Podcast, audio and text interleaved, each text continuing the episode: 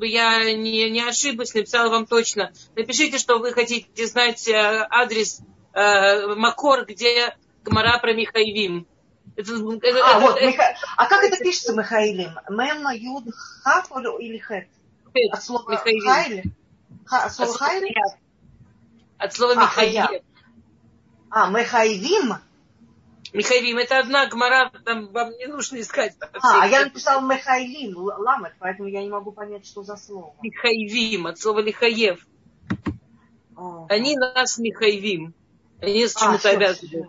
А, ну обязаны, это совсем другое. Э, еще маленький вопросичек. А вот апоним Куасотшель э, этой Патифарш, не, не Патифарши, а... Нет, Тамар. К апоним Куасоту Тамар были. Ну, это где-то в, мис, мис, э, в Мидраше, да, это я не найду, конечно. Я вам, это я вам сейчас скажу, это у меня книжка рядом. Одну минуту. Это я вам прямо сейчас скажу. Секундочку. Тамара.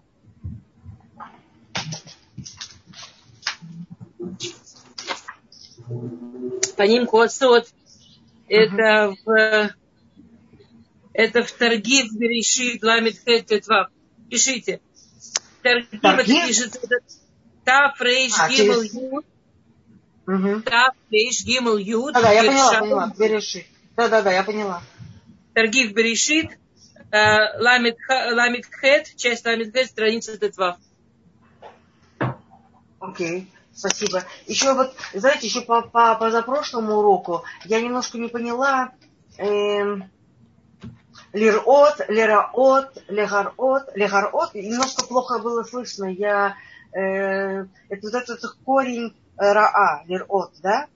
Но разве есть пиэль лирот, лираот? Одну секундочку, одну секундочку. А, э, я же не знаю в связи, я не помню вот так дословно все, что я говорю. Было бы замечательно, если бы вы мне сказали, э, в связи с чем этот вопрос. Угу, сейчас я это, это пролью. О чем вопрос? Я, я помню, если хотите, я напомню. Напомнить, Хана? Да, да, да, да, я пока это, ищу. Это, по-моему, мы говорили, это то, что Дина, дочка обычно, ну, э, наследует от матери. И то, что Дина была в этой цели, Дина в этой цели А. Мы рассматривали, что не это... было не на прошлом уроке. Нет, это нет, нет. Все, я нашла, я нашла. Это на позапрошлом. Да, вы говорили, что то, что делает мать, это как бы управляет и дочерью, продолжается в дочери. И вот это лир-от, лира-от, бикша лир-от, венир-эт. Вот эти слова, это откуда и вообще лира-от, разве есть пиэль в этом глаголе? Так, я не, вот, я, я, вам скажу, я не очень сейчас помню про лирот, лира-от, это мне нужно, наверное, а, посмотреть. Ну, это не сейчас, да, да, я поняла. Можно тогда через а, да, как-нибудь. В принципе, если вас интересует, откуда мидраж про то, что все, что мама и Машех, это мидраж Танхума. А какой, какая именно, на, на что? Не, ну ладно, мидраж. Перешли, ну, боец. А, окей, боец. Ну вот эти слова лирот, это вот там, в этом Мидраше лирот, лираот, бекша лирот, Если это связано с тем, что сказала Алина про маму и дочку, то это да, был Мидраш да. и там я читала прямо дословно то, что там написано. А если это что-то другое, то вы мне скажите. Не, не, это вот это и все, пожалуй, наверное. Да, Сейчас я еще секундочку. Угу, угу. Все, наверное, все. Я спасибо огромное. С радостью.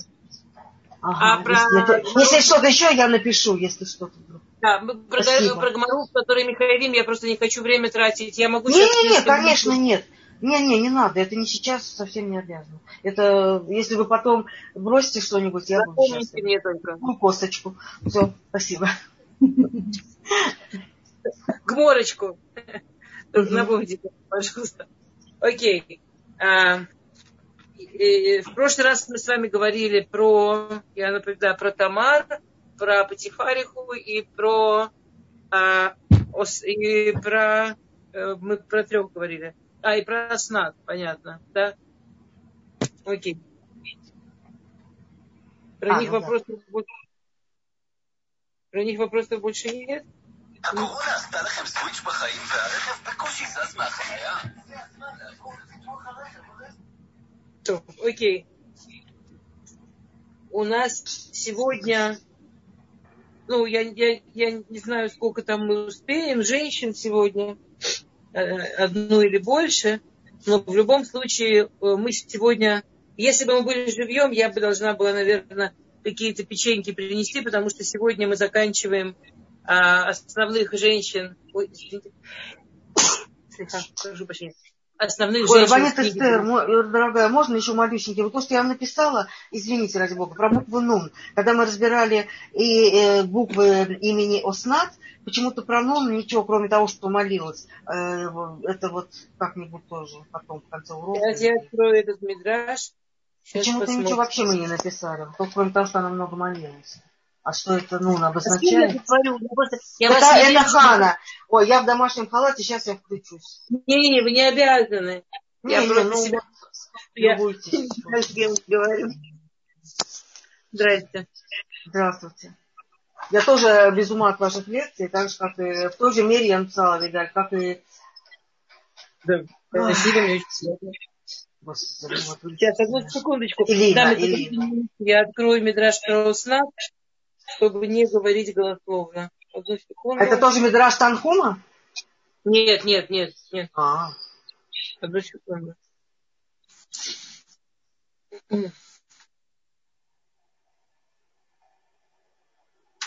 Сейчас, нет, одну секунду. Я сейчас я ее найду и точно вам скажу, что откуда. Одну секунду. Ну, секунду. Несколько секунд. Я дико извиняюсь, что я столько времени отнимаю, но я, я думаю, что если люди не, не говорят ответы, то, может быть, еще кому-то это тоже интересно, кто-то еще не помнит. Да не из деликатности. Я очень ценю. Что-что? Из деликатности народ интеллигентный, не вмешивается. Да, народ у нас чудесный. Мне написано в скобочках, знаете, что я написала? Что на иврите, какая-то была фраза, что-то вы сказали, но на иврите из-за помех вот какой-то металлический звук я вообще ничего не услышала. Вот. Она вы молилась, вообще, чтобы ее спасли. Вы вообще не, я, я сейчас обращаюсь не только к Хане, а ко всем. Вы, пожалуйста, не стесняйтесь, и если что-то не слышно во время урока, не бойтесь переспрашивать, пожалуйста. Нет, я это слушала уже в записи, поэтому спросите. А, я поняла. Но у меня тоже во время урока был этот вопрос, я тоже не разобрала. Я потом послушала запись и тоже не поняла. Так что мне тоже интересно. Не волнуйтесь, на вас я точно могу ответить, что вы спросите.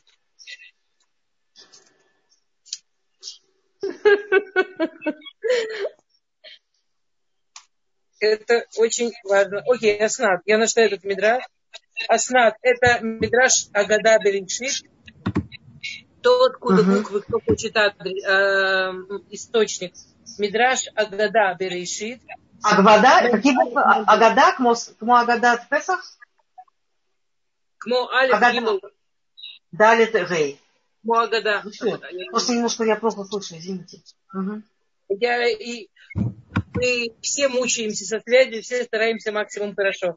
Нун, а, но эмит вецуэкет шиицеленами яд Патифара что она молилась и кричала, чтобы ее Всевышний спас из рук Патифары ну, этой Это вы говорили, но какая связь с буквой Нун? Нун, Ногемет. Ногемет. Это все, все. один ага, из синонимов ага. слова молится. Ногемет. Это есть э, все синонимы к слову молится, у них есть какая-то своя, э, как сказать, оттенок свой, да.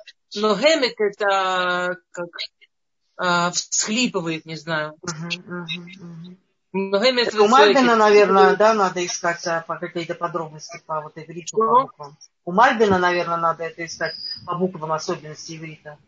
Нет? Это не особенность иврита, это мидраш. Мальбин никогда не приводит мидраши. Нет. У него вообще другой стиль Перуша. Мальбин вам вот точит. Вот если кто-то вам в этом вообще никак не поможет, это Мальбин. Mm-hmm. Он, он, он, он, он, он же, ну, это же немецкий баштан. Это совсем другой стиль вообще. Другой, ну вообще. Ну, он ивритом, я знаю, там иврит у него. Ну все, я вот это слово ногевет, все, я счастлива. Большое спасибо, извините. Окей, okay, да, хорошо. И мы переходим с вами к женщине, последней в последней, понятно, что мы не всех женщин брали. Понятно, что Берешит намного больше женщин, чем тех, что мы перечислили. Там, я не знаю, приводятся жены, э, э, жены Исава, приводятся какие-то еще женщины, которых мы не, не, не рассматривали, да. Я, кстати, не помню, или мы про, говорили про Нааму, да, про жену Ноха мы говорили про Нааму. То есть, но из великих женщин, приведенных э, в книге Берешит, мы сейчас говорим про последнюю.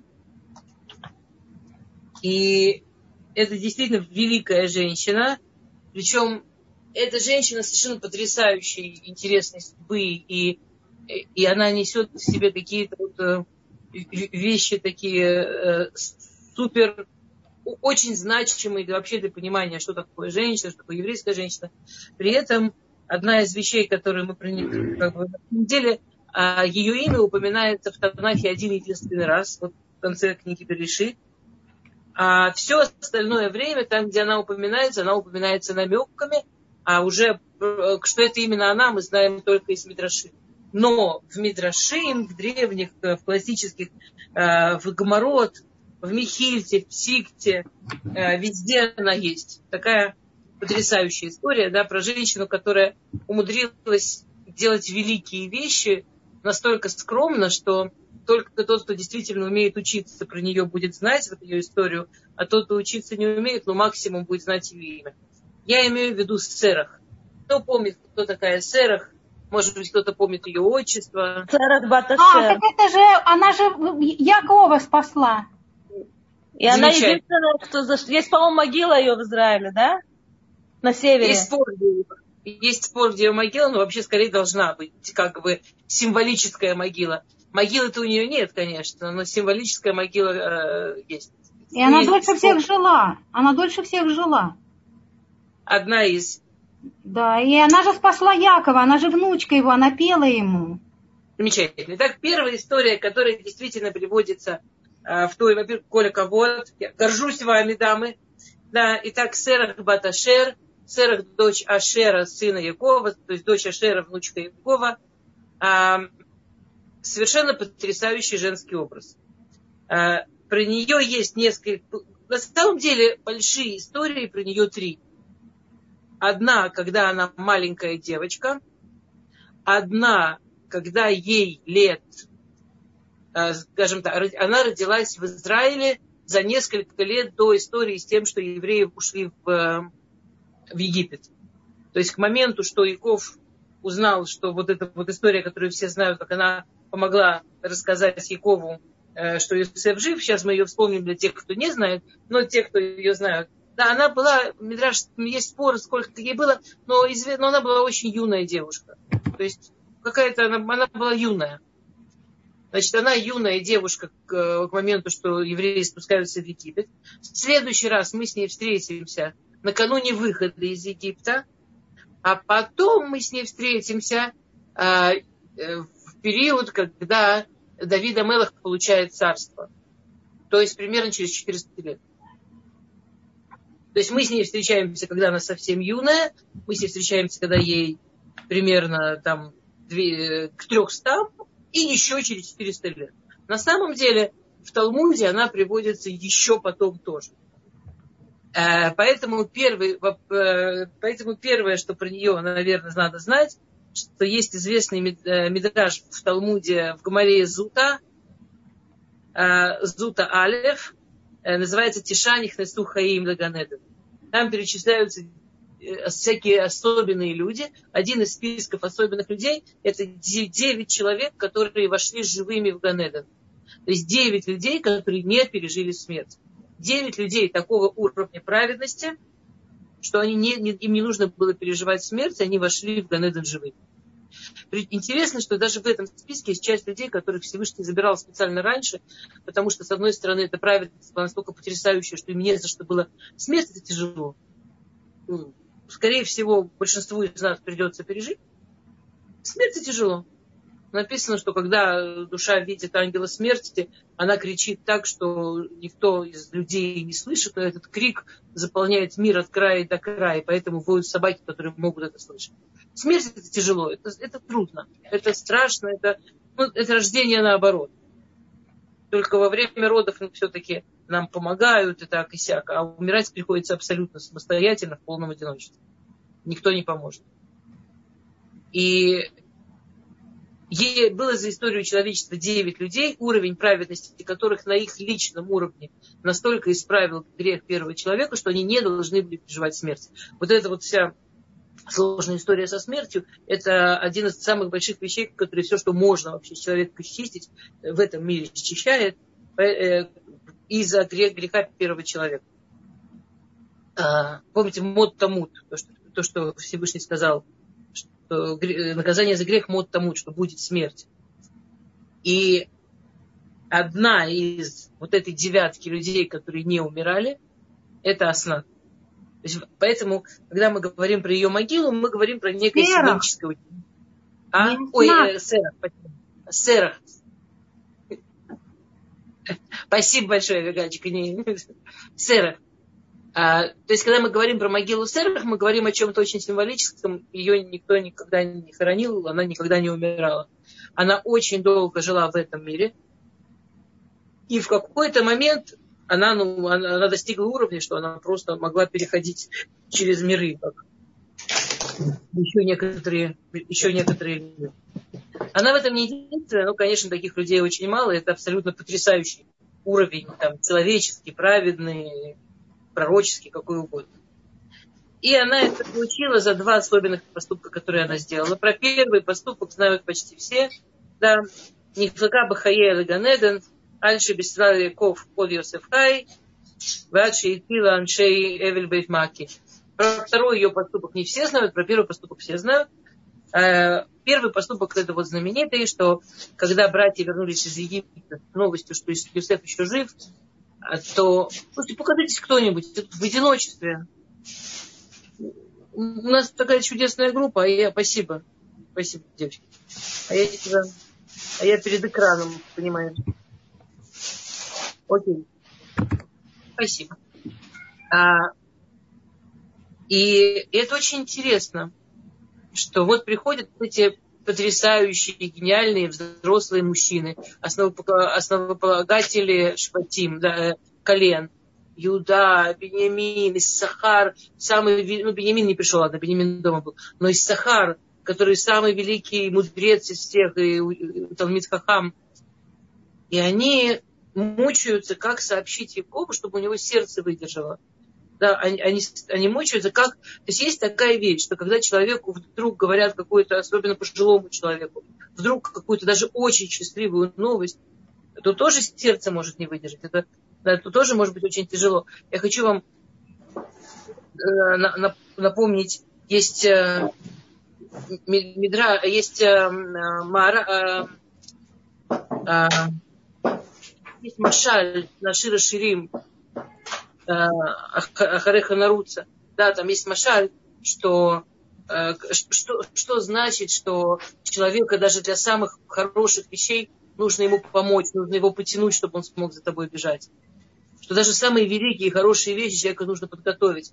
И там есть такой машаль, да, Магит э, приводит там машаль, что э, была семья, в которой украли ребенка, и они э, вложили сумасшедшие усилия, чтобы его найти, у них ничего не получалось, и они постоянно отчаивались, и они годами и десятилетиями продолжали этого сына искать, и это было прямо какой-то огромной-огромной такой целью в жизни найти этого ребенка. И прошло много лет, прошло несколько десятков лет, и этот мальчик сам смог убежать оттуда, куда его украли, и он приходит а, в город, где живут его родители, и он понимает, что если он придет напрямую к родителям, то это может быть очень большое потрясение. Поэтому он пришел к дяде. Дядя, конечно, ошалел. Каким-то образом он его узнал. Там.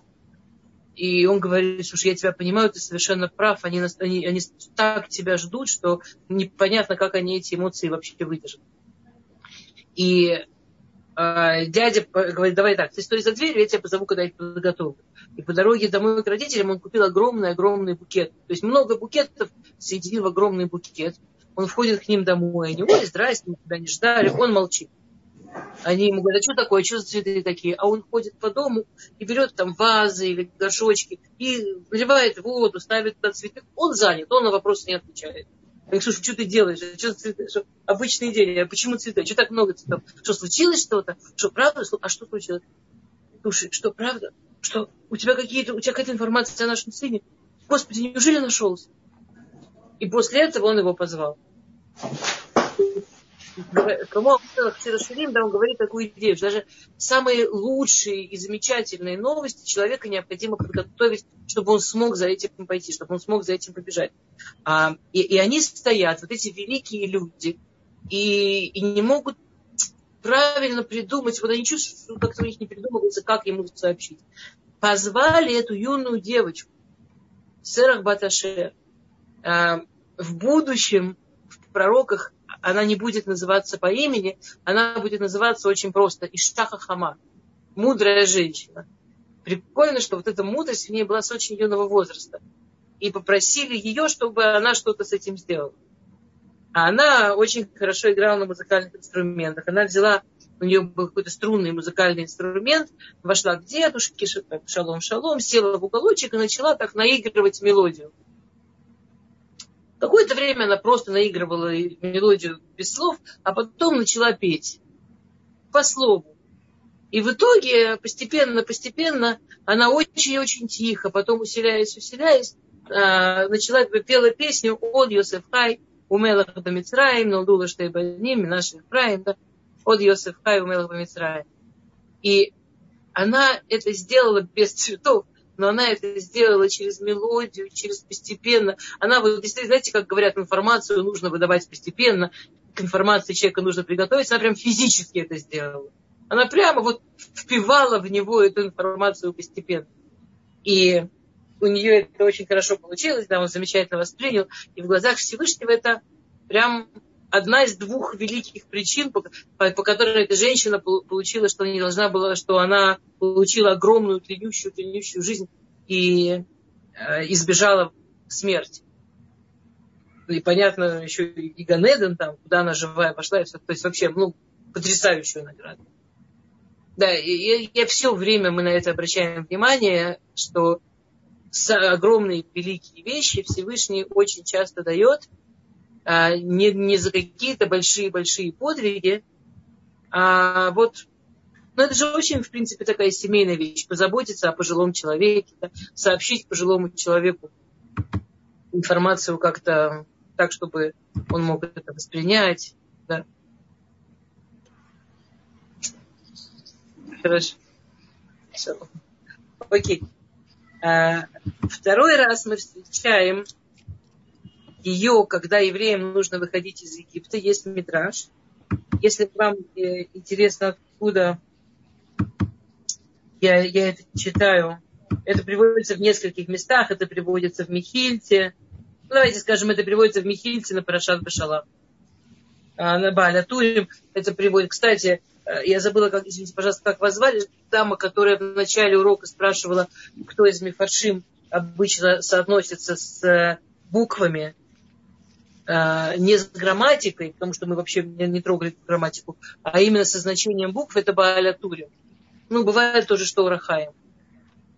Ну, Бааля Турим, это прямо весь его комментарий на этом построен. Э, Бааля Турим тоже это приводит, что э, Йосеф взял клятву.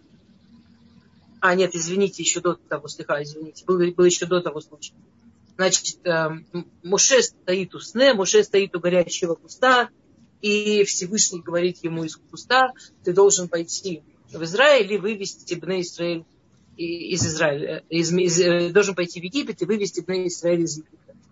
Муше говорит, я бы с радостью, но они же меня не послушают. Ну, они там уже больше 200 лет.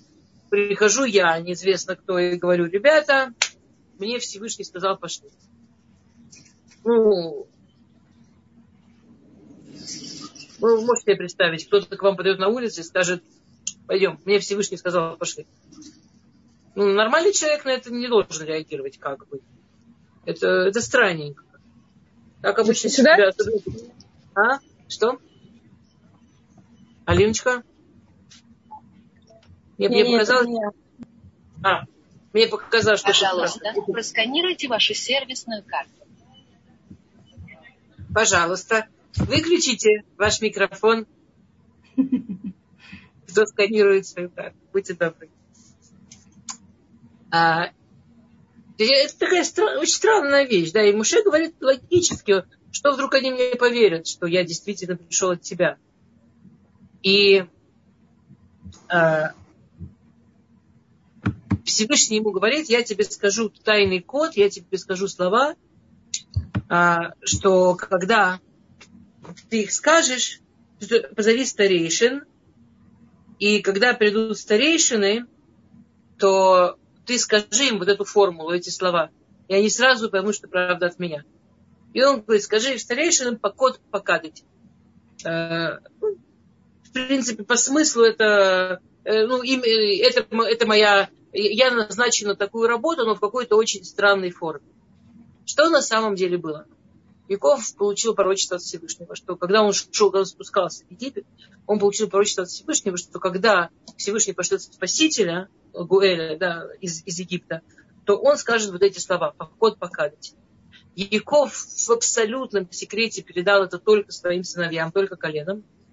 А колено, они боялись, что если каждый передаст своему ребенку, то уже ребенков много, у кого сколько, скажем, у того же Бенемина было 10, а те своим детям в итоге весь Израиль будет знать, и никакого не будет секрета, и это нифига не будет формулы и вообще не сработает.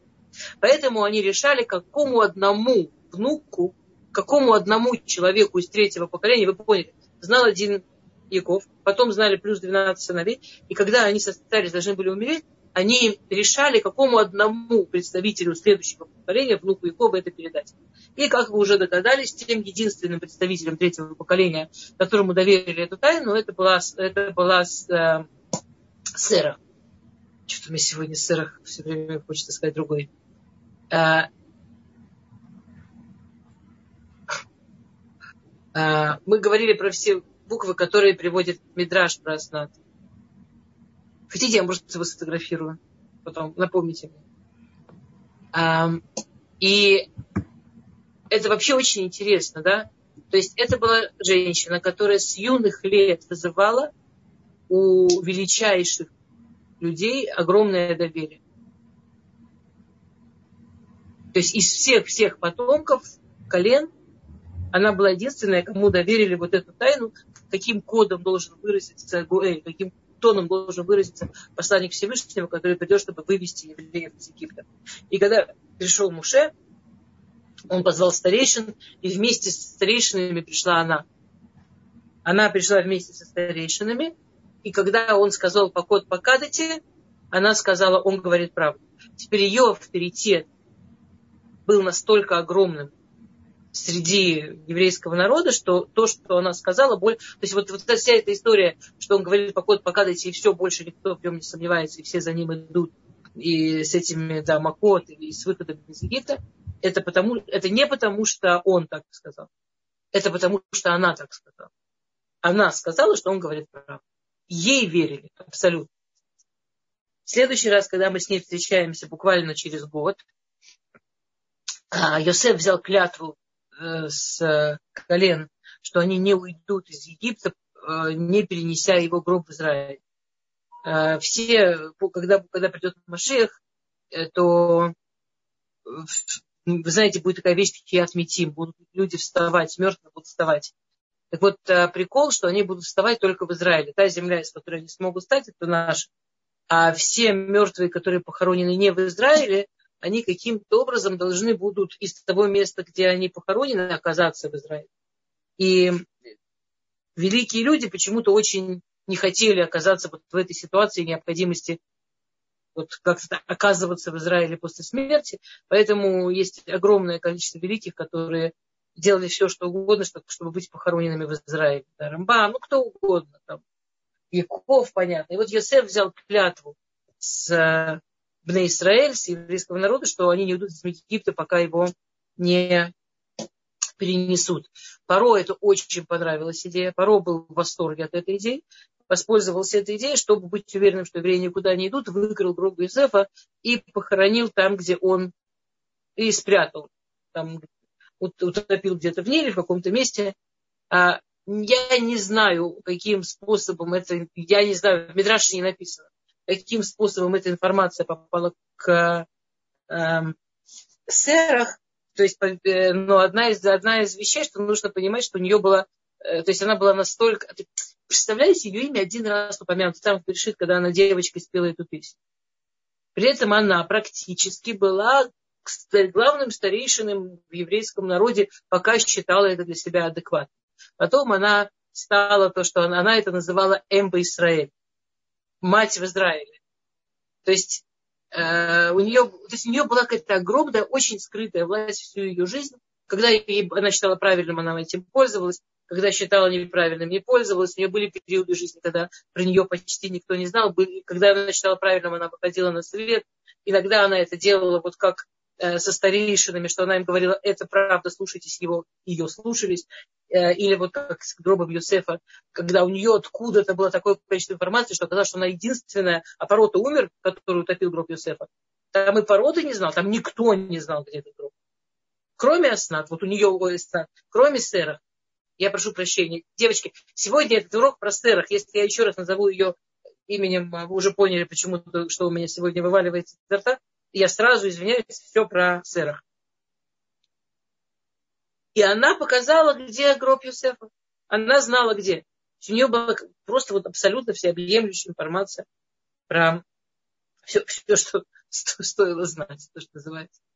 А, в следующий раз мы ее встречаем как раз во втором поступке, из-за которого она получила вечную жизнь, из-за которого она получила вот эту фантастическую прерогативу войти живой в Ганедон. А, там история была такая. А, э, был, давайте маленькая-маленькая предыстория, а, малюсенькая, что э, вы знаете, что когда Давид Амелах был царем, там, а, когда он стал царем, было очень непросто, было очень много войн, была большая борьба с последователями Шауля, колено Бенемина вообще, было, много последователей Шауля, которые его очень уважали, очень любили, не понимали, как это так, что не его потомки, а Давид. А, и были очень сложные всякие вещи. Теперь, кроме всего, всей, всей этой истории, когда уже вроде все устаканилось, и вроде уже несколько десятков лет все хорошо, да, была вот эта страшная история с э, Меродом Юнатана, да, что когда собственный сын Давида, помните эта история про этого очень красивого, э, который был сын э, Ишат Ишатифатор. Ну, у него был один из, э, одна из его жен была Эшатифатор. Помните, мы учили с вами про Эшет Фатор, про женщину, которая на войне прям мужчине очень понравится. Ну, неважно. В общем, у него была одна жена, с которой была очень сложная история. Он на войне с ней женился. Очень тяжелая история была. И у нее родились дети. Очень красивая. Она была очень красивая женщина.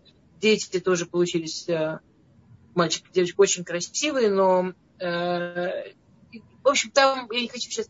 Я просто не хочу сейчас оказаться в ситуации, что я пересказываю всю Э, всю книгу Шмуэля. Короче, была вот эта очень страшная история, как собственный сын Давида поднял против него восстание. И Давид, э, Йонатан, да, он потрясающий красивый человек, очень э, политичный, и он действительно верил, что он делает правильно. То есть у него была огромная вера, что он должен совместить отца. У него была очень большая обида за отца, на отца за сестру, за Тамар. Если кому-то интересно, посмотрите, я просто боюсь, что меня очень далеко унесет. И э, Давид, во-первых, то, то есть люди за ним пошли, много людей за ним пошли. Причем, как ни странно, часть людей, которые за ним пошли, хотя он сын Давида, это люди, которые, в принципе, хотели бы вернуть потомков Шауля. Как это связано? Ну, типа, видимо, против Давида. И, и он был очень убедителен. Он сам очень верил в то, что он э, делал, в то, что он говорил. И он был потрясающий, восхищающий человек, очень красивый. Эм, и Давид настолько, с одной стороны, не хотел допустить войны, в которой будут гибнуть евреи, в которой будут гибнуть люди. И с другой стороны, он настолько хотел разработать, придумать какую-то ситуацию, при которой не погибнет его сын, что Давид берет своих верных близких людей, свою верную близкую гвардию, и они уходят а, ой, извините, Ханочка, не сюда. Э, мы как только выключим Zoom, все, что вы здесь пишете, исчезнет.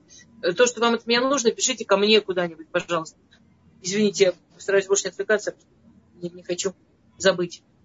И Давид уходит за Иорден, Давид уходит э, э, за, за территорию вообще, за, за реку Иорден со своим отрядом, чтобы разработать план, как э, успокоить ситуацию, вернуть все на место без, без жертв, без крови. И был один верный Давиду отряд, который погнался за Йонатаном. Йонатан скакал на лошади, а у него были шикарные-шикарные волосы. У него были какой-то необычайной красоты волосы, очень, знаете, такие кудрявые, крепкие, золотые кудри. И когда он на лошади проскакивал мимо дерева, он эти, эти кудри, они запутались в ветвях дерева и смели его с лошади. И те, кто за ним гнались, его расстреляли и его убили. После этого Давид вернулся, и Давиду было очень тяжело, и он очень тяжело переживал всю эту историю. Мы все можем понять, что чувствует отец, против которого воюет собственный сын. И это было после истории про изнасилование его сестры. Это было все очень-очень тяжело. Это ужасно тяжело отцу, когда еще и вещи, связанные с детьми, ты стараешься, а вот так получается, это очень трудно. И и Давид, и, и Давид старался, чтобы этот бунт шел по максимуму вот никуда, чтобы ничего не, чтобы люди не гибли и так далее, и так далее. А, и а,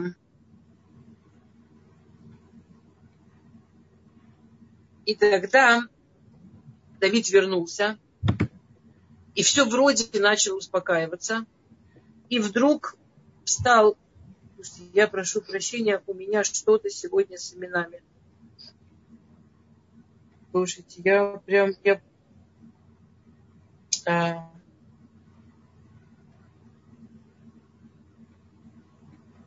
Так, я, я прямо изв... я очень извиняюсь, я боюсь набрать имя. Я, чтобы не прерываться, сейчас буду рассказывать дальше историю, а потом я просто открою книгу Шмуэль Бет и вам скажу э, имя я извиняюсь, у меня выпал, или я, может, по дороге его вспомню. В общем, вдруг э, один очень уважаемый человек, который был из колена Беньямина, там тоже было не просто так. Когда Давид возвращался, он просил помощи у Ишбошет. Это был последний из потомков, оставшихся в живых Шауля. А Ишбошет не отреагировал. То есть есть очень тяжелый закон – есть закон, который говорит, что Муред Бавалхуд Хаяв Мета. Тот, кто восстает, бастует против царя, его обязательно нужно убить. Это закон. При этом а, Мелах Мухель Квудох Водой Номахуль. У царя нет опции, у царя нет прерогативы решать самому, может ли он простить этого человека или нет. Царь не имеет права прощать, потому что это не личное. Во-первых, не ты себя царем поставил, это бунт против того, кто царя поставил, против Всевышнего, а во-вторых, бунт против царя, которого поставил Всевышний, это наверняка гражданская война, кровопролитие, которое ничем не кончится, кроме, собственно, кровопролития. И как бы этот человек, он рассматривается как убийца вот всех этих людей, которые из-за него просто так погибли. То есть это, это закон, с которым никто ничего не может сделать. А Ишбошет, он не, не помог Давиду, когда Давид возвращался после всей этой истории, и Давид не, э, воспользовался тем, что он не сказал ничего против него, не спорил, а просто не отреагировал. Поэтому Давид его оштрафовал. Он его не, не, не наказал, не убил, э, наказал, но не убил, а оштрафовал.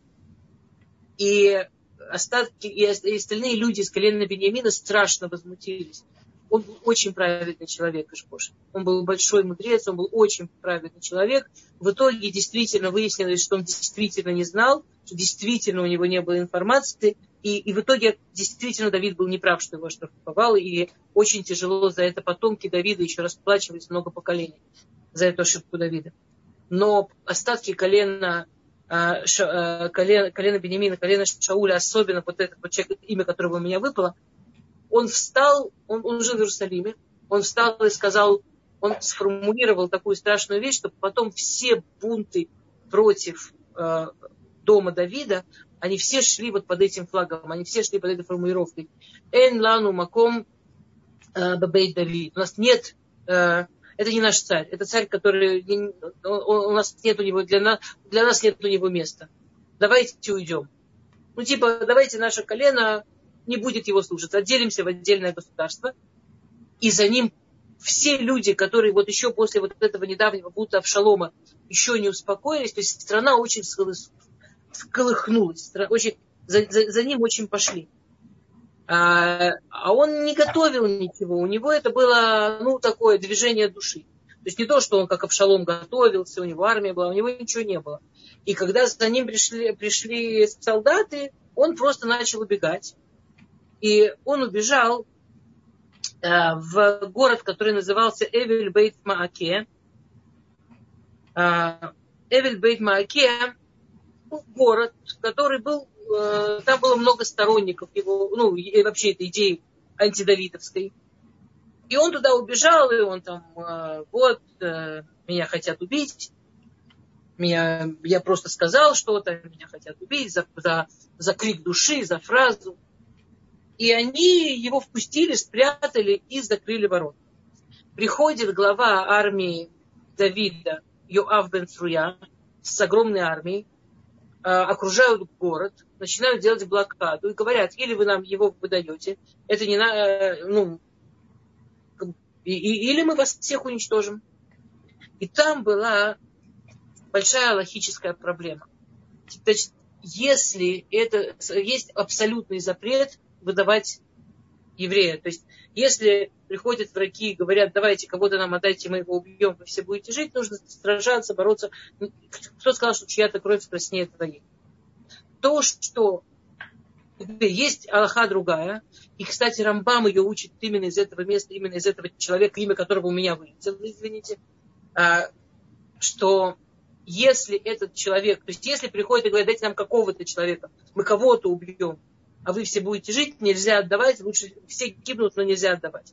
Все, должны все бороться за всех.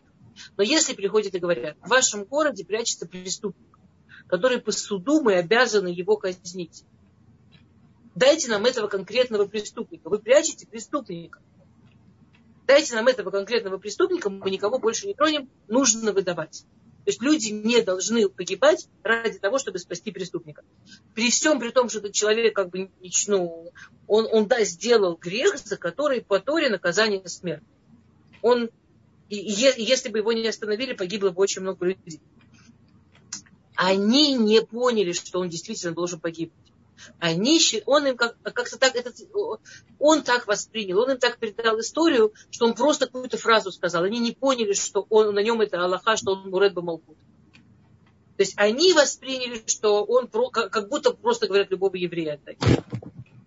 И идет уже блокада, и они действительно все погибнуть могут. Тут приходит, дальше, дальше там идет такая история. А, сейчас. Значит, она Серах Баташер,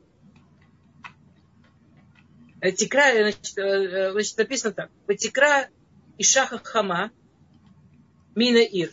Значит, тут стоит эта армия в осаде, вдруг к ним выходит из, из осажденного города, тоже непонятно, как, какие тропы вообще она знала, но она выбралась, и она не просто вышла, она потребовала, чтобы ее отвели к главнокомандующему, э, к племяннику Давида, собственно, к, это, к Юаву, Бен Цруя.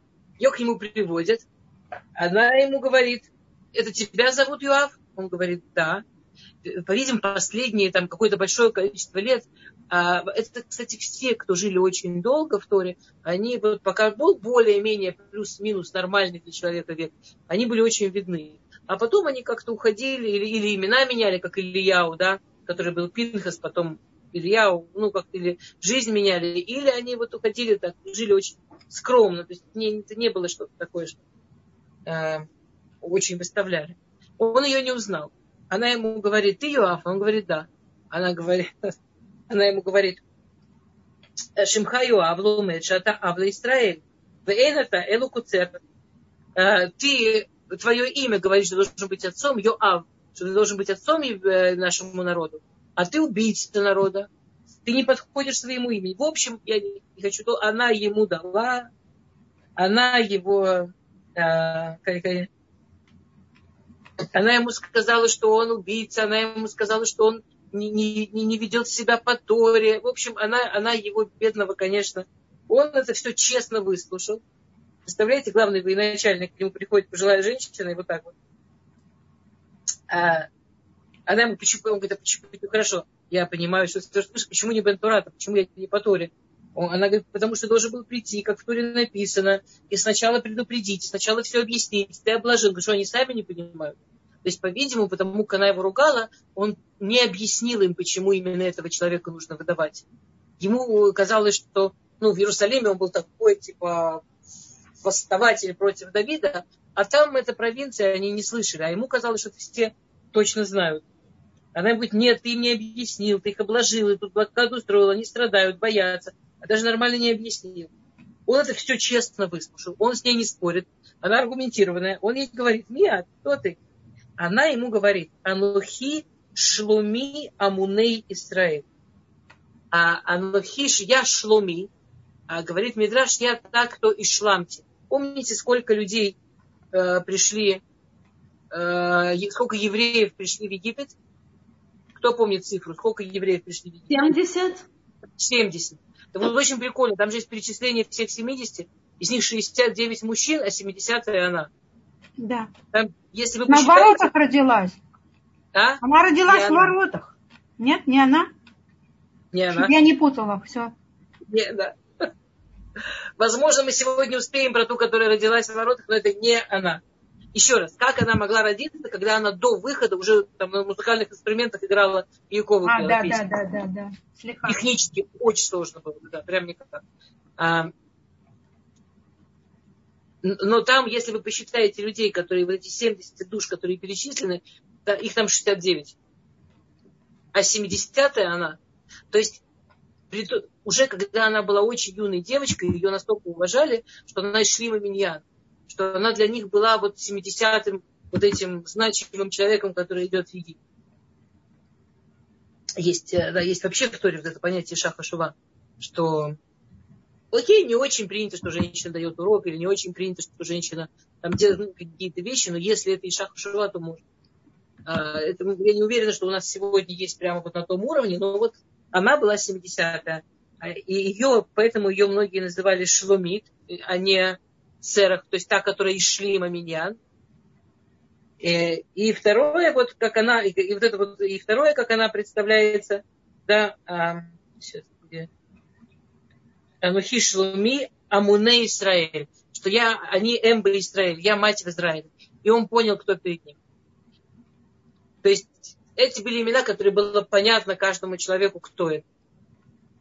И э, то есть он понял, что это та, которая была 70-й на выходе, та, которая наш, помогла Муше найти Йосефа. Э, и она ему говорит, Адам и Вакешля Амит Ир, вы они Эмба Исраэль. Что она, ты хочешь уничтожить целый город, я, я, я еврейская мать. Я...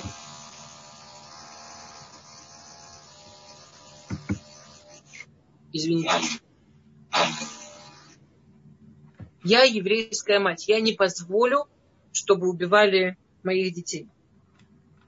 И он ей сказал, делай, как ты скажешь, делай, что ты считаешь нужным, как ты сделаешь, так будет. Единственное, что я ничего не могу сделать, я обязан казнить вот этого который, ну это я не могу с этим ничего сделать, даже Давид не может отменить, ты же знаешь. И она ему говорит, знаю. Теперь, а дальше очень интересная история. Значит, история такая, она возвращается в город и говорит, я тут вела переговоры с Юавом, прикольно, что никто не удивляется, она, она может. Он сказал, и, он предложил, я, мы с ним договорились на сделку. Ну, зачем погибать всем? А они реально не очень понимают, что происходит. Зачем умирать всем? Вот мы из города тысячу человек отдадим, он тысячу убьет, остальные будут жить. Это того стоит. Зачем всем погибать? Пусть тысячу. И они с ней соглашаются. То есть ему они не были готовы никого, она говорит, надо отдавать тысячу, они согласны. Она говорит, ну пойду с ним поговорим. Ушла, вернулась, говорит, я тут с ним поговорила, он согласен на сотню. Они говорят, ну прекрасно. Она говорит, ну пойду скажу, что вы согласны. Ушла, вернулась, говорит, я тут с ним поговорила, он согласен на 10. Любых 10 отдаем, он их убьет, и все, весь город спасем. Они говорят, ну что делать? Согласны? Она ушла, вернулась и говорит, вот мы не должны никто погибать. Есть один человек, который вообще не из нашего города и который по суду должен умереть. Он должен умереть по суду. Мы должны его отдать. И его выдать. Теперь, вот, как вам кажется, что она просто не пришла и не сказала, ребят, вот даже вот девочки на уроке только что выучили, что это Аллаха, что его убить надо. Вы что, не соображаете? Давайте быстро отдаем и все, все закончится. Почему она так не сказала? Как вам кажется? Я не знаю. Может, принцип постепенности, Стер? То есть и в первом случае, во втором. Вот представляешь, она приходит к главнокомандующему, к родному племяннику Давида и говорит ему, ты не, вообще своему имени не соответствуешь, ты Тору не знаешь. И абсолютно незнакомый с ней человек стоит главнокомандующий армии на вытяжку. После Чтобы его авторитет, наверное, не подорвать. А город, в котором она живет, она им должна вот этот спектакль разыгрывать, как будто она к нему ходит, договариваться, передоговариваться. Почему? Зачем? Эстер, ну это же на самом деле очень, э, как бы это сказать, э, вы не знаете Аллаху, вы это, ну как бы, не знаю, в моем ощущении это, это, это некая, некая мудрость, как препод, преподнести э, вещь, потому что если они уже его спрятали, если они уже за него готовы держать осаду, если они уже, это, ну как бы, то есть в моем ощущении это некая, некая мудрость, как, как, как это сказать, это не то, что прийти и сказать, а вы ничего, вы, вы, вы как бы, это по суду его вы должны выдать, это значит сказать, вы, вы глупые, вы ничего не понимаете. Ну. Замечательно, обратите внимание. При том, что это был ее город, который ее знал, а Йоав даже ее не узнал, она должна была писать, кто она. Посмотрите, насколько она понимает, кто перед ней. Потому что сильный человек, мощный человек, он может и критику выдержать, он может напрямую все, с ним можно коротко, с ним можно ясно, четко, вот так, Аллаха, все. Таких людей очень мало. Ну, может быть, Йоав, да. Таких людей очень мало. То есть, вот, это, вот эта потрясающая женская мудрость, что она не пришла и не начала им говорить, типа, вы Аллаху не знаете. Или вы ошиблись, вы все там неправильно поняли, вообще это все иначе должно быть. Вот в этом, знаете, это, так, это одна из, вот эти две вещи, то, что она спасла город, и то, что она сказала Якову, это то, что дало ей вот эту возможность войти в Ганедон. Причем там мы видим тонкость, чу, возможность почувствовать близкого, сочувствие, вот это, да, вот это вот, действительно, тоже очень виденький человек и очень мягкость мы видим тут примерно то же самое, но на уровне города. То есть как будто нам Мидраж говорит, это не как только у человека это есть, это не важно, это к одному или это к любому количеству людей. Она понимает, что они напуганы, она понимает, что это все-таки не, не, не ЮАВ, это более, это целые обычные, это горожане. Но это более, намного более простые люди, чем ЮАВ, которым страшно, которым кажется, что их сейчас будут убивать, которые окружены армией, которым не хватает еды которые в тяжелом стрессе. В принципе, она делает то же самое, что Яковом. Да, этот принцип постепенно ввести информацию в голову не готового человека. Им было очень тяжело его отдать. Это же, представляете, они своими руками отдали человека на смерть. Ты 20 раз можешь понимать, что это правильно и что это по закону. Но это очень тяжело, это психологически очень тяжело. Но когда они уже ради того, чтобы спасти остальных, были готовы отдать тысячу, если не что они, они сказали, мы, мы, мы от себя отдадим. То есть, типа, вот эти вот старейшины этого города, которые с ней сидели, когда это все решалось, они были готовы сами идти. Э, они, они, ну, но они, они правда считали, что, видимо, нет другой дороги спасти всех остальных, кто в городе живет, детей и женщин. Когда под, потом сто, когда это, то есть человек, который чувств, знает, что он был готов сам пойти умирать, это совсем, это, это, он, ну, он понимает, что сейчас он делает действительно, потому что так правильно сделал, потому что так Аллаха, а не потому что он подлец, который, не, не дай Бог, готов убить кого-то лишь бы выжить. А, мы в, Талмуде еще раз, на самом деле, через вообще какое-то сумасшедшее количество времени, я даже боюсь называть цифру, через сколько, есть вдруг упоминание о ней а, в псикте. Ну, псикт это не совсем Талмуд, не вошедшая часть, не важно, псикте. Значит, такая есть псикта. Рав Йоханана я Йошев Бедуреш. Кейца даю маим асуим Израиль кихума к Мошхава Мошевка.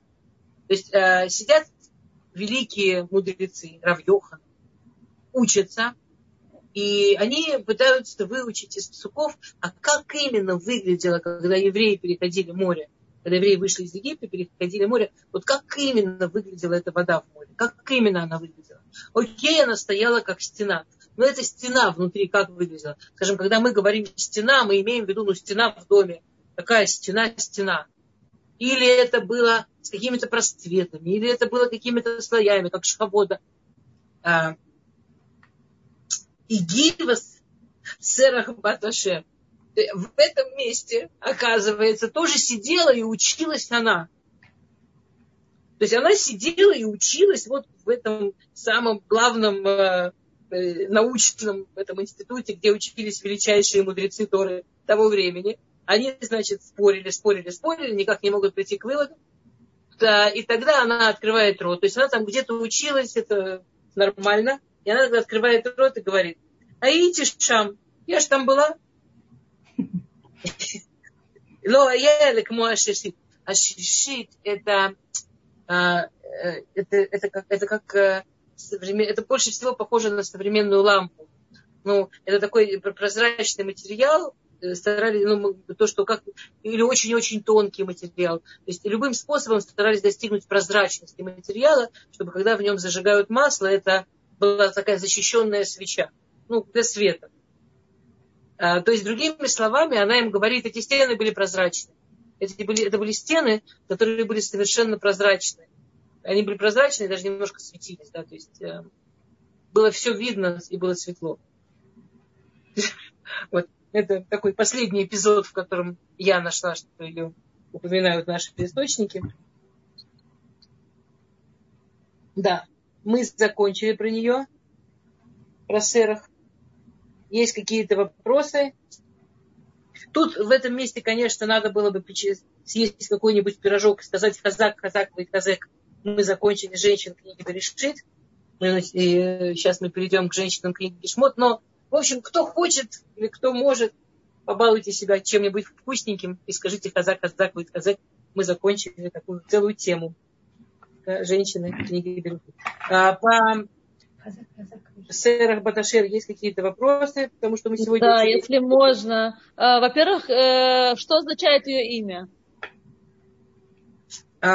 И вы знаете, на самом деле э, я нашла только один источник, который Э, мне не, мне не очень понятен, поэтому я его не привожу. А я не нашла больше классических источников, которые относятся к ее имени. В одном источнике написано, что это вариация на имя, что ее назвали в честь, в честь Сары, но с изменением. Я не привожу этот источник, потому что а, там не объясняется, почему это изменение, почему вместо гей хэт.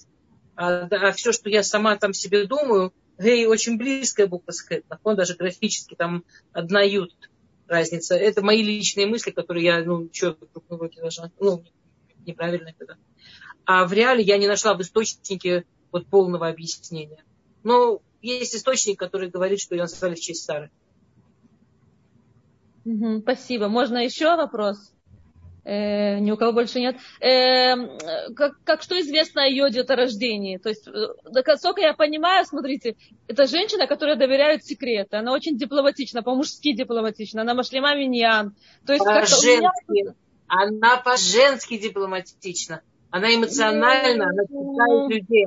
Но она все-таки именно женская под- дипломатичность, она же Леогель Пинота, она приходит к ЮА, то есть она знает ка- каждому подход, да, кроме момента постепенности, да, но она же подходит все-таки к ЮАВу. Женщина, женская дипломатичность все-таки мягкая, и так, а она все-таки ЮАВу подходит и его, ну, в разнос. Минуточку, Обратите внимание, прекрасный вопрос. Мы учим из э, э, Серах Баташер, что э, вот эта вот идея, вот это умение говорить с людьми, она строится именно на умении видеть людей. Что если бы она, что она видела, с кем нужно говорить честно, прямо, жестко, она видела, с кем надо говорить максимально мягко, в какой ситуации, когда и как. И это то, что должна уметь женщина. Теперь мы этого никогда, честно говоря, не советуем, потому что настолько женское, так как качество женщины это квура, в отличие от качества мужчины хесед, для женщины настолько, если, если, не дай бог, я, скажем, скажу на, на уроке вот, вот так, да, вот прям скажу, вот смотрите, когда надо, она умеет прям быть и кричить, и критично, и жестко, и это тоже хорошая дорога, когда это правильно, то завтра мы все найдем себя, что мы вдруг страшно критичные, жесткие, и нам кажется, что это правильная дорога. Потому что это очень подходит не к нашему пониманию жизни, а к нашей женской природе.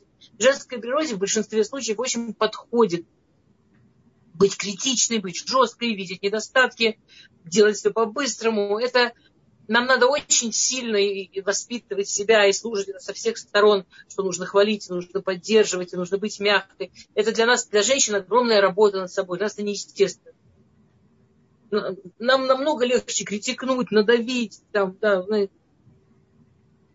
ну, допустим, соглашусь, но тогда все равно хранить секреты, то есть болтливость и, и то, что она и шлема миньян. В любом случае, у нее были что-то известно о ее потомстве? У нее ведь были дети. Вы знаете, это удивительно, это прекрасный вопрос. Я тоже искала, честно скажу.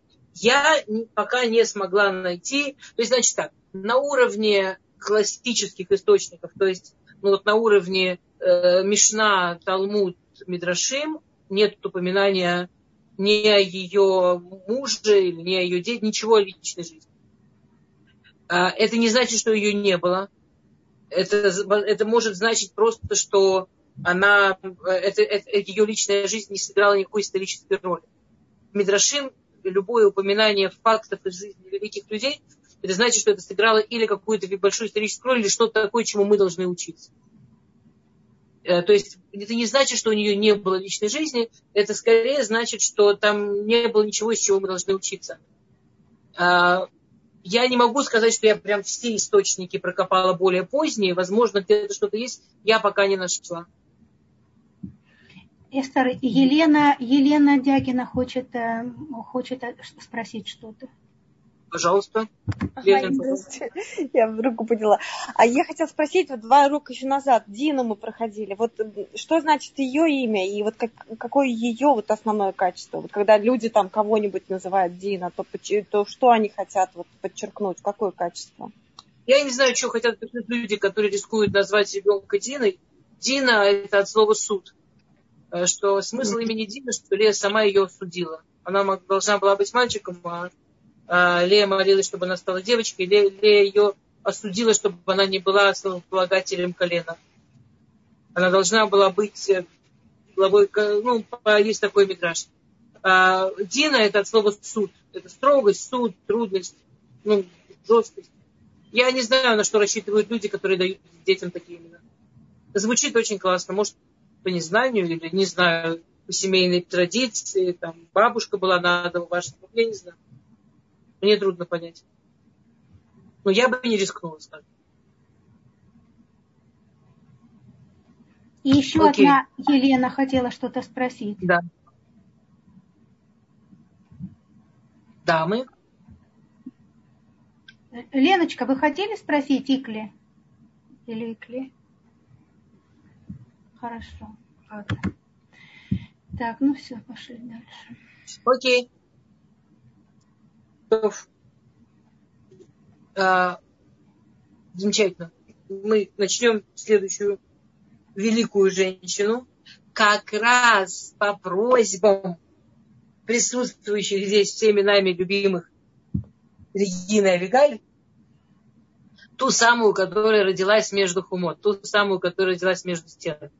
То есть вот 70 человек, которые вышли из Египта, а была одна женщина беременная, она забеременела прямо вот незадолго до всей этой истории, прошла всю эту дорогу беременной, совершенно хорошо все выносила, и когда они проходили стены, вот буквально вот они проходили, проходили стены на нашем языке, это когда они проходили таможенный контроль, у нее начались роды. Причем так активно начались, что практически вот на, на таможенном контроле и родила. Кто помнит, как зовут эту женщину, родившуюся между стен? Я не, не. You have it. Где она у меня в, книг, в книжках, можете вспоминать, что? Мама Моше? You have it, правильно? Конечно. Это мама Моше. You have it. На самом деле, вы знаете, you have it какая-то очень интересная история. А, я скажу сейчас вопрос, а когда мы закончим учить про Юхевит, может быть, я надеюсь, что у вас будут идеи, как на этот вопрос можно ответить. Вот Юхевит, она единственная женщина, которую Торы и Мидрашим, как бы, не знаю, она какая-то супер еврейская женщина. Она, ее сама Тора называет еврея, да, евре, ну, еврея, еврейка, а Мидраш ее называет Иша Иуди, то есть, ну, другим названием еврейка. То есть все синонимы к слову еврейка сказаны про нее. Я больше таких случаев не видел. Поэтому я вам предлагаю такой, такое, ну, такую, такое задание, такую мысль попробовать развить для себя, что такого в ее истории, что именно она единственная, которую называют всеми возможными синонимами вот именно к еврейской женщине. Окей? То. Юхевет э, одна из немногих, всего их несколько таких, которые считается, что она и вошла в Египет, и вышла из Египта. Ну, мы знаем, кто на самом деле осознанно вошел и вышел, да? Собственно, Серах. А Йохевет, она считается тоже, что она вошла и вышла. Хотя вряд ли она хорошо помнила, как она вошла. А. Лама не крашма Йохевет. Шая панея думим лезива кого. А. Мидраш Берешит спрашивает, почему ее назвали Юхевет, что ее лицо было похоже а, на Зива кого-то. Есть Зив это сияние, кого-то уважение. У нее было лицо, что я, ну, я, я, как это по-русски сказать? У нее, она, она сияла. Она была вот такой, такая, такой человек, который сиял, и, и глядя на ее лицо, вот люди чувствовали, что ну, как будто они какой-то трепет испытывали.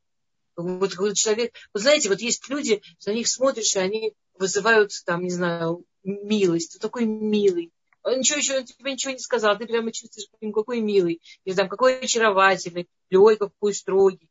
Ну, представляете, да? Mm-hmm. Вот у нее было лицо, которое сияло, как, как будто шхина ее потрогала что люди трепет какой-то испытывали на нее глядя. Йохевет – это от слова кавод, и вначале юд. А юд это символизирует имя Всевышнего. Как бы Йохе, как бы она, она вызывала вот, вот такой трепет, что ну, Всевышний вспоминали, когда на нее смотрели, что вот кто-то, как будто кто-то рядом с ней. Да? Понятно все про буквы имени, э, все, все, кто любит про буквы, про имя. Все понятно, смысл, да? Да, понятно. Окей. А...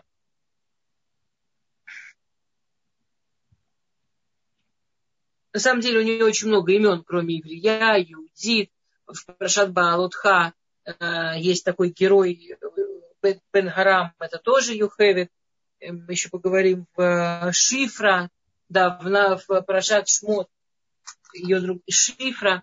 Шифра это было ее профессиональное имя. Да, по профессии она была акушерка, вы знаете. И э, ее, ее, ее профессия, как она, она ее называла шифра. То есть э, очень интересно. Шифра – это мишапер, это слово лишапер.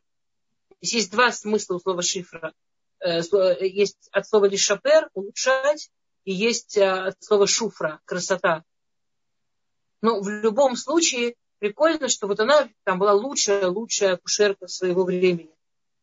Она принимала роды вообще в любых условиях. Потом там был период, что женщины рожали э, всегда ни одного ребенка, а там были э, роды многих младенцев. Она принимала в любых условиях.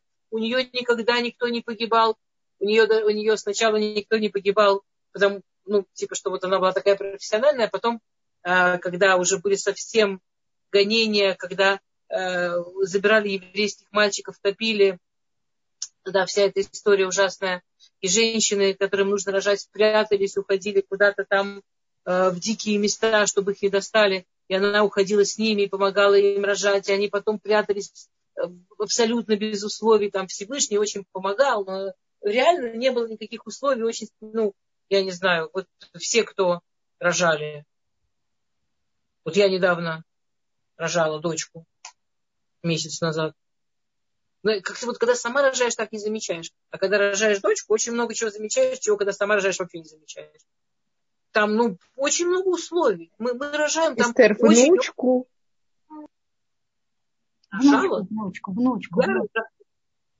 С дочкой я рожала. Ну, я помогала дочке. Не знаю, как это сказать. Она а, а теперь я поняла, рожала. что вы хотите сказать. Поняла, да. В смысле, с дочкой рожали. Поняла, поняла. Я, не я сама рожала. Да.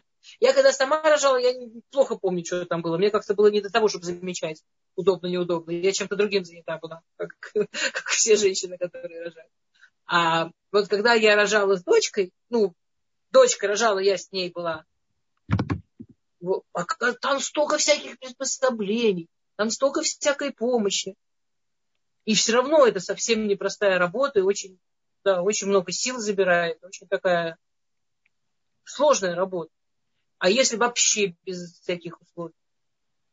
Так э, после того, что э, Паро ее вызвал и давил на нее, чтобы она убивала младенцев, этих мальчиков, когда они родятся, просто чтобы это выглядело как будто естественной смертью, да, то она потом, у нее такая молитва, составила такую молитву к Всевышнему, что, пожалуйста, сделай так, что несмотря ни на какие условия, из-под моих рук ни один младенец, ни одна мама не пострадали, потому что, не дай Бог, подумают, что я поро послушалась.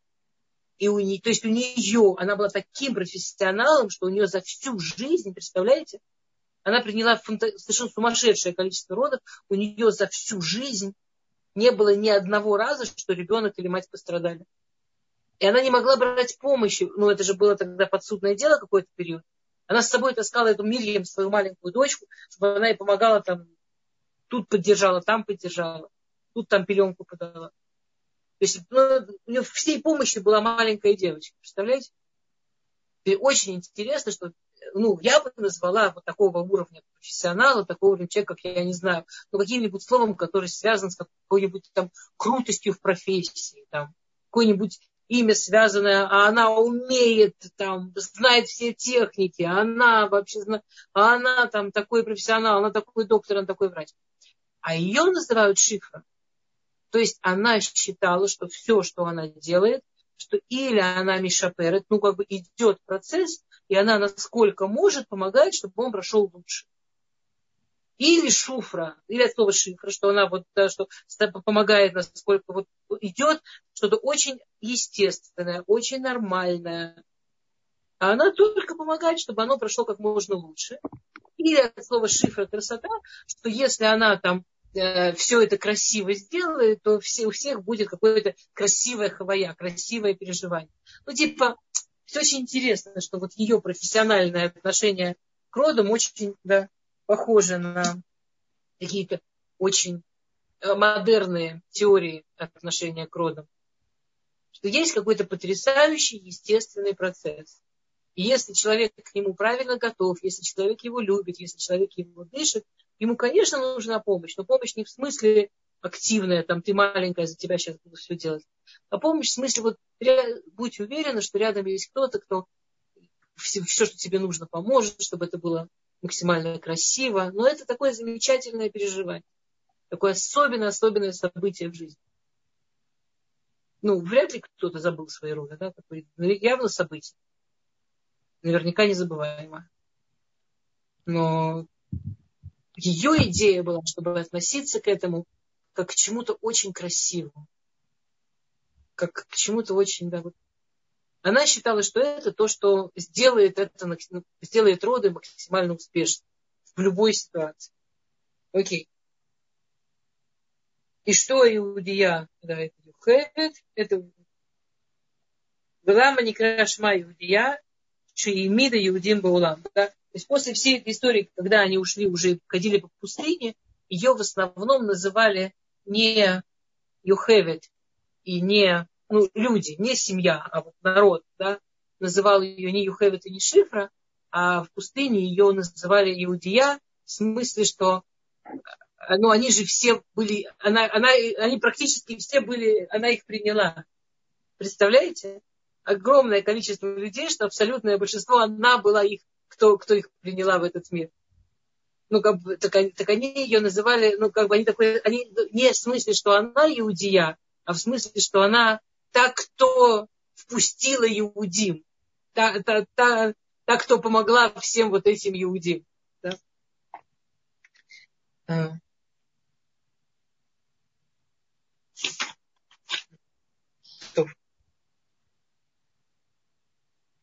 А, то в промирье мы потом. А, есть да, такая знаменитая, очень сложная история из ее жизни.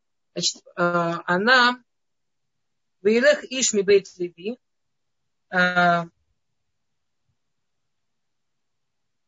Амрам, он был глава народа, но, по, но он был намного ее младше. Она вышла замуж очень поздно она была женщина, которая, она, была, она была дочь, она была, она была по поколениям на уровне как раз Серах, она была внучка Якова. Она была а, ну, из, из прежних поколений, что называется. И она была очень умная, очень развитая, очень много училась, потом вот осваивала профессию. А, но, но у нее не шло с шедухами, у нее не получалось найти подходящего человека.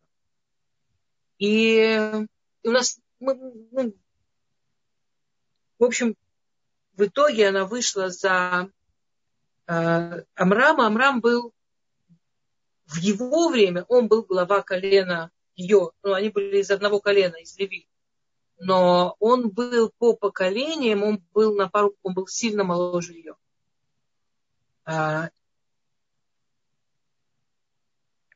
и на самом деле, несмотря на... Она как-то очень хорошо выглядела. То есть она не, не, не была пожилой. Я вам расскажу историю ее жизни. То есть она вот не могла, не могла, не могла выйти замуж. Никак у нее это все не происходило. Никак не получалось. Она очень развивалась, она очень собой занималась. И вот и потом Амрам, который был ее там, чуть ли не внучатым племянником по поколениям, а, он ей сделал предложение, и он совершенно ей во всем подходил. Для нее, как бы она не считала вопрос вот этого объективного возраста проблемы, она вышла за него замуж. Она вышла за него замуж, она родила Арона и Мирьям, то есть она не только выглядела молодой, она действительно вполне себе работала как женщина вообще все эти наши функции, они с, с объективным возрастом непонятно как связаны до сих пор, а все это времена совсем. И вдруг началась вот эта вот история с тем, что Паро приказал убивать мальчиков. И Амрам, который был главой Леви, на самом деле он был практически, на самом деле его принимали как главу народа, он с ней развелся, а, он не, запред... он не велел всем разводиться, но он хотел показать такую модель, что лучше не рожать детей, чем позволить их убивать. То есть он считал, что это правильная модель поведения. Если сейчас мы находимся в такой трагической ситуации, что наших детей хотят убивать, то мы то, то, то лучше не рожать детей. И он с ней развелся. Он ее любил, это было абсолютно не связано с какими-то конфликтами. Он считал, что он показывает правильную модель другим людям. А, и вы все знаете, что потом была история, как к нему пришла его дочка Мирьям и сказала, что ты хуже Паро. Паро уничтожает только мальчиков, а ты тоже девочек, с твоим поведением никто не родится. И он согласился с ней и вернул э, Йохевит и женился на. Мало кто знает, что между тем, что он ее развел, и тем, что он ее вернул, прошло несколько лет. И мало кто знает, что она делала в эти несколько лет. И вот очень интересно, женщина, которая много-много лет не могла выйти замуж, прям много, она, когда он ее развел, она сказала, что она с этим принципиально не согласна. То есть не с разводом, она с ним не спорила, она не отказывалась там разводиться, она не устраивала каких-то страшных скандалов, он ей объяснил свою, свой взгляд. Она сказала, что она уважает этот взгляд. Она приняла развод, но она сказала, что она, она его уважает, и она совершенно не согласна. И она практически сразу вышла замуж. То есть все это время, что э, она не была с мужем, она вышла замуж. И секунду, я забыла, назвали ее мужа. Да, думаю, она, в общем, она в этом браке, в котором она была, пока она была в разводе с мужем, она еще курс на родила. Вот помните эти два э, человека, которые пророчествовали, когда Всевышний там э, в пустыне была история, что Муше, э, Всевышний сказал Муше, чтобы он взял помощников, чтобы он их подготовил, и Всевышний даст, и там самые-самые праведные люди получили пророчество. Было два очень скромных человека. Скромность вам никого не напоминает? Было два очень скромных человека, Идат и Мейдат, которые считали, что они недостойны, они не пойдут, потому что, как, ну, в общем, как-то они, им показалось, что это для них слишком. Все пророчествовали там в одном месте вместе под руководством. Первое пророчество, там нужна помощь, а они начали пророчествовать прямо посреди обычной жизни. И позвали Муше, чтобы он им, чтобы он их помог, чтобы он им помог. Вот они были родные братья Муше. Они, вот эти двое Идат и Мейдат, это дети Юхевет от второго мужа. А, я, я не знаю, не хочу, конечно, отсюда что-то прямо учиться, но просто вот такой интересный факт. Если хотите, я поищу, как звали его, ее второго мужа. Я что-то не помню. У меня сегодня, видите, я прошу прощения, что-то с именами у меня. Но, я, но все, что вам любопытно, все, что я не вспоминаю наизусть, у меня нет проблемы посмотреть. А, есть очень прикольный мидраж, что когда он э, пошел к ней свататься, в Вайках и Бат Леви, да, в Илех Леви, Вайках Бат Леви, когда он пошел к ней свататься, эм, она ему очень нравилась как человек, она его очень восхищала как человек. Она была взрослая женщина в его восприятии, а когда он к ней пришел, они были парой, они действительно были парой, э, как Мидраж говорит, что есть столько лет, какая бат. То есть пошел э, Э, мужчина из рода Леви и взял девушку из рода Леви, Бат Леви. Какая девушка? Он Иш, он мужчина, она девушка. По чесноку надо было наоборот сказать, там, пошел юноша из рода Леви и взял взрослую даму из дома Леви, как-нибудь так. А написано, пошел взрослый мужчина из дома Леви, взял девочку, девушку из дома Леви. Какая девушка из столько лет? Говорит Мидраш, Элышина Луба Симонейна Арут, Витада Басара, Витпаштел, что их тамим, Хазар Юфьярим Кума. Что она, когда поняла, что, что, что вот она встретила свою пару, у нее как будто бы юность вернулась. Что, что вот это вот ощущение, что она встретила свою пару, ей дало такое, вот такое, как будто она ее все разгладила. Она, как, как будто к ней вот юность вернулась. Вот, вот, вот эта вот эмоция, вот это ощущение. До такой степени, что ее Тора в этой ситуации называет его мужчина и ее девушку они, они так себя чувствуют. Они так себя в, в этом браке ощущали. Так подождите, она что, три года только прожила с этим вторым мужем, а потом опять вернулась к этому к Амраму? Как, угу. как, как же так? А как она так, ну как легко могла раз-раз туда? О, вот, Эльсафан бен, можно вопрос? Его звали Эльсафан бен, бен Парнах. Можно вопрос? Да. Одну секунду. Она развела... Одну секундочку, Свет. Региночка, объясните мне получше, в чем вопрос. Или это просто крик души, переживание крик, такое? Крик, крик души. А с другой стороны, представляете, там был мужчина очень достойный, очень праведный, который удостоился три года быть мужем, там мне, ну, может, пару лет, быть мужем такой замечательной, такой особенной женщины. Нет, с его стороны понятно, но с ее стороны. А, а что именно с ее стороны? Ну, с ее стороны, она же его жила, столько прожила, такие дети замечательные, такие были отношения прекрасные. И вдруг, ну, он, а он же объяснил, почему, он же не ее бросал, а для поколения пример хотел показать. Это как идейная. Она была с ним принципиально не согласна. Она уважала его мнение и абсолютно с ним не соглашалась. Как же теперь? Я вам скажу тогда это не дай Бог. Сильнейшая если, женщина. Если бы, не дай Бог, у нее с ним были плохие отношения, или если, если бы семейная жизнь для нее была чем-то трудным, грустным, она бы, конечно, замуж не пошла, растила бы, у нее есть уже дети, мальчик, девочка, она бы их растила и все. Но так как именно, так как их отношения были, они прям вот были пара-пара, у них были прекрасные семейные отношения. В ней, что, понимаете, это женщина, у которой не получалось включить женщину, сказать вам сколько. Ну, конечно, там они другое количество лет жили в те времена, 130 лет. Она вышла и 130 лет. Она старше старой была любой. Она жизнь прожила. Она была суперпрофессионал в своей профессии. Там близко никто в мире не был, как она в ее профессии она состоялась во многом, во многом, но вот что-то в ней было абсолютно, она, она, она, выглядела никак. Она какая-то до, до того, что он ее увидел, ее муж, она даже женщина себя не очень воспринимала. Она какая-то такая была вся, знаете, ну, ну такая она, когда она вот его почувствовала, у нее все, она женщина себя почувствовала. Она с ним развелась, она тут же замуж вышла. Она считала, что это правильно, принципиально, но вот это женское в ней такое проснулось, что то, что у нее 130 лет с юности не получалось, тут вот так. Ну, вот это его поражает. А но когда она, когда мне, пожалуйста. возможность вернуться к, своим, к своей паре, к своему мужу, для нее это было да, абсолютный прерогатив.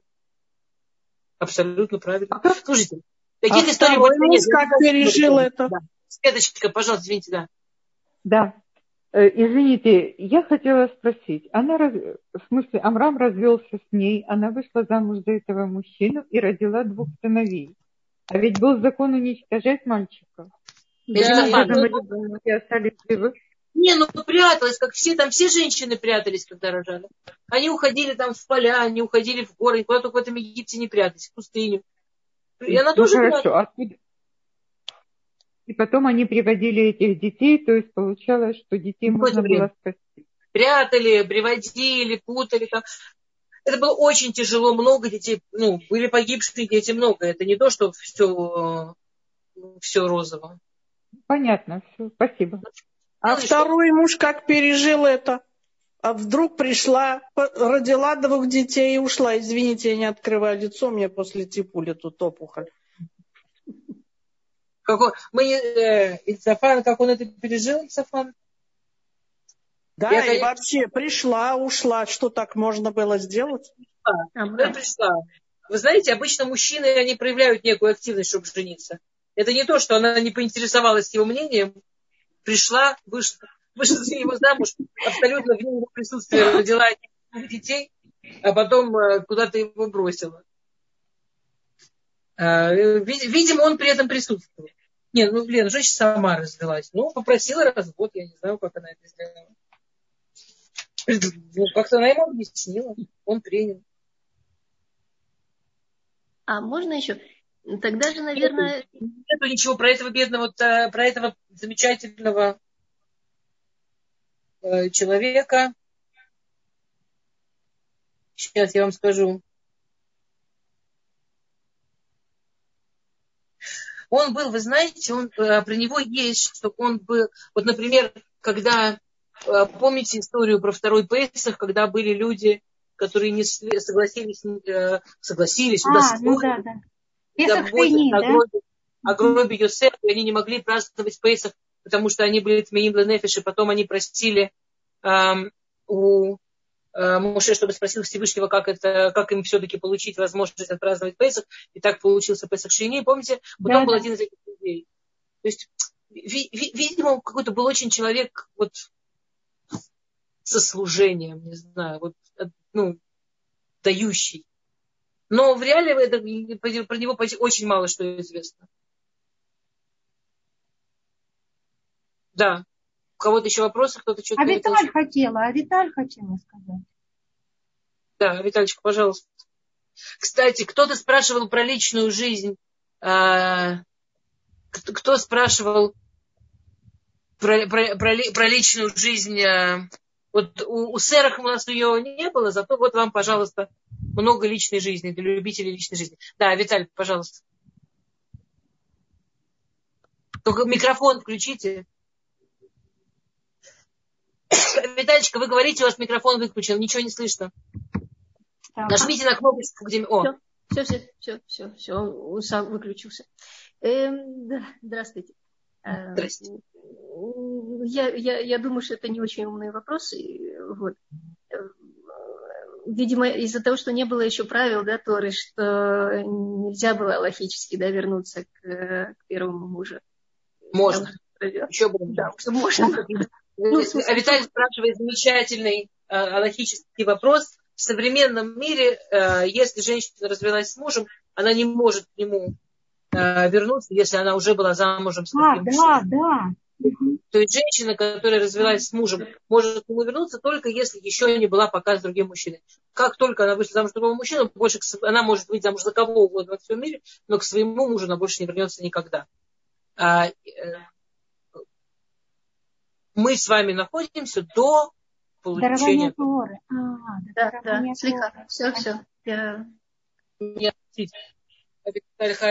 как же, как же, а вот мы же знаем, что наши предки соблюдали Тору, а я вам на это отвечу. А вот Рамбан говорит, что наши предки соблюдали всю Тору в Израиль, а за пределами а, это они, были вещи, которые соблюдали, там Шабамицов, еще какие-то вещи. Есть список вещей, которые соблюдали, но совсем не все.